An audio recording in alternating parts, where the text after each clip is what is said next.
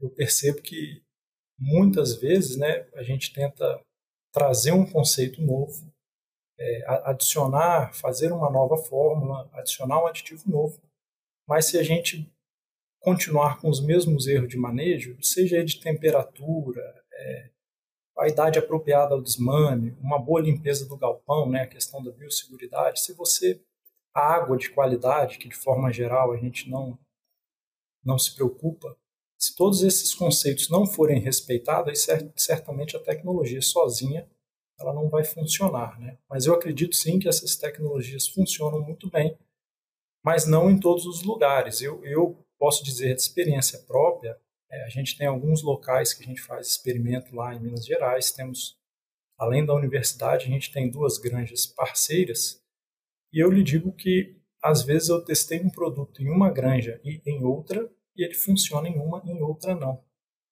E, e aí, como você explica isso? Isso vai passar pela genética diferente, pela, pela biosseguridade que cada um trabalha, até pela moagem do milho que cada um trabalha. Então, é, isso não é incomum. Né? O aditivo não vai ser o mesmo para todo mundo. Isso daí a gente tem que realmente trabalhar pontualmente.